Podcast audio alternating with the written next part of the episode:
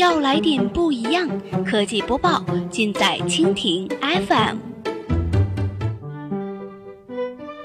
欢迎收听苹果播报，本节目由蜻蜓 FM 独家制作播出。收听更多内容，敬请收藏订阅本节目，或持续关注蜻蜓 FM 科技频道。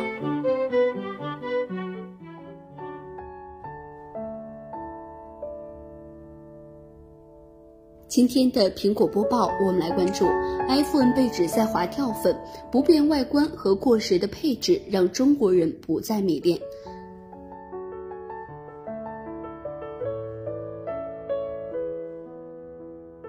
英国《镜报》近日报道，苹果预计九月中旬发布新款的 iPhone 七。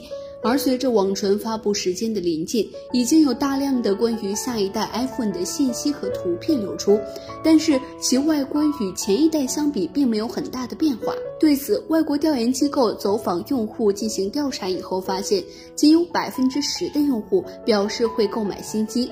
金融时报的评论指出，苹果在中国面临着消费者缺乏热情的问题。分析师则表示。苹果在中国的问题之一是产品更新换代不利。另外，我国电信专家也认为，本土的竞争对手已经在技术上赶上，甚至是超越苹果。九月新机发布时，其配置将会显得十分过时。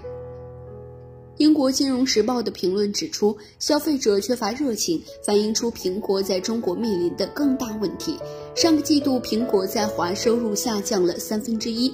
这样，一些人觉得，随着来自产品物美价廉本土厂商的竞争加剧，苹果让智能手机购买者迷恋的能力下降了。研究公司 IDC 的分析师马博元表示。中国消费者迅速厌烦了去年甚至是上个月的机型，贴合市场需求的关键在于承诺推出新的产品。他说，苹果需要确保下一款产品看起来与前款产品明显不同，因为在 iPhone 被视为地位象征的中国等市场，物理外观十分重要。马博远认为，苹果在中国的问题之一是产品更新换代不利。根据市场研究公司的数据，在今年二季度，华为、OPPO 和 vivo 分别占据了中国市场份额三甲的位置。苹果上个季度在中国市场排名第五。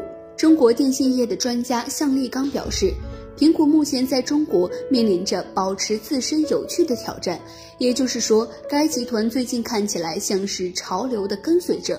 关键问题是，技术上的先进一度是这家美国科技公司的名片，但是本土的竞争对手已经迎头赶上了，在某些情况下还有所超越。